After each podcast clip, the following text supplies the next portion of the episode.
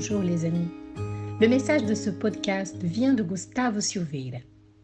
Il dit Aujourd'hui et dans le prochain épisode, nous ferons une lecture commentée d'un beau message du bienfaiteur Emmanuel, déjà publié dans le magazine Réformador, Réformateur de l'année 1940 et dans le livre Coletania do collection de l'au-delà, intitulé Communier avec Dieu.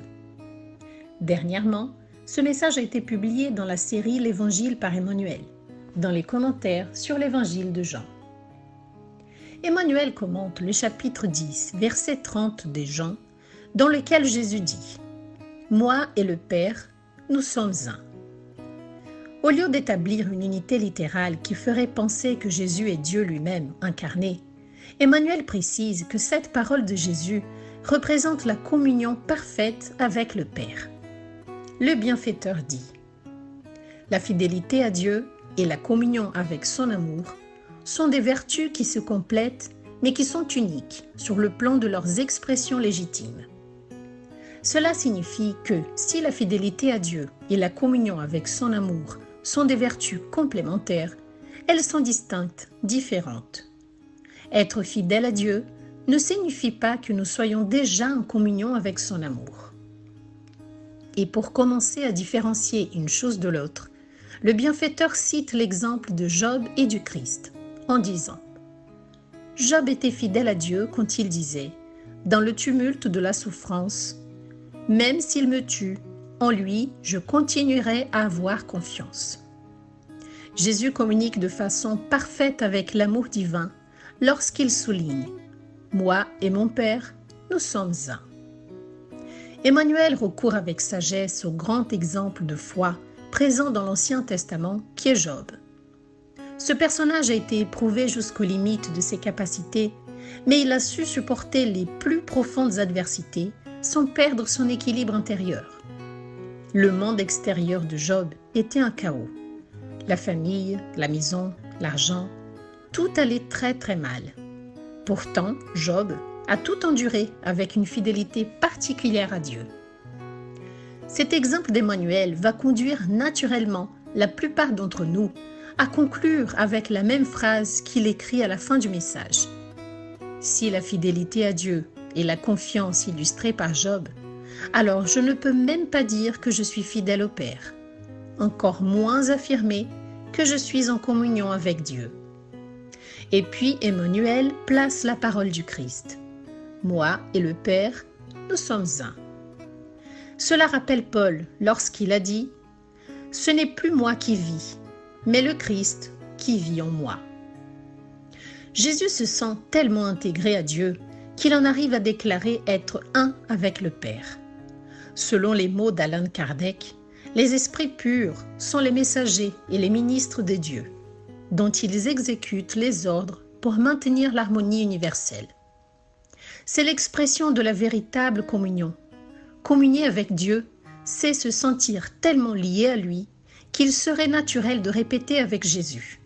Ma nourriture est que je fasse la volonté de celui qui m'a envoyé et que je complète son œuvre. Ainsi, poursuit Emmanuel. La fidélité précède la vraie communion avec la source de toute sagesse et miséricorde. Être fidèle à Dieu est un pas vers la, communion avec lui. Ici, le bienfaiteur dit de façon subtile, avant de vouloir être le Christ, essayez d'être comme Job. Dans ce cas, nous pouvons avoir une timide image de ce qu'est la fidélité. Mais pour que ce soit plus clair, Emmanuel nous aide à voir dans la pratique comment travailler la fidélité à Dieu. Les luttes du monde représentent l'opportunité sacrée de l'homme pour qu'il soit parfaitement fidèle au Créateur. Ceux qui se montrent fidèles dans le peu se voient confier le beaucoup des grandes tâches. Le Père partage les précieux talents de son dévouement avec toutes les créatures. La fidélité est donc la compréhension du devoir. La communion avec Dieu est l'acquisition de droits sacrés.